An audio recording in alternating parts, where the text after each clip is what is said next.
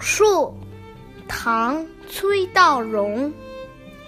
木树持蓑笠，逢人气傲然。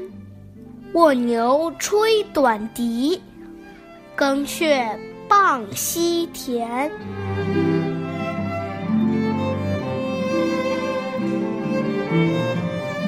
牧童穿着蓑衣，戴着斗笠，遇到人故意装得很神气。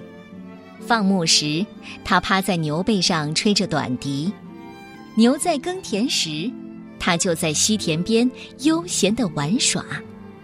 这是一首描写牧童的诗，牧童天真烂漫、悠然自得、调皮可爱的形象特别到位，体现了小牧童内心的悠闲和恬淡，也突出了农村生活的美好。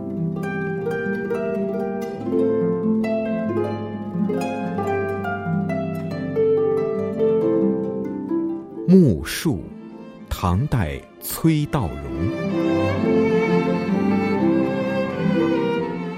木树持蓑笠，逢人气傲然。卧牛吹短笛，耕雀傍溪田。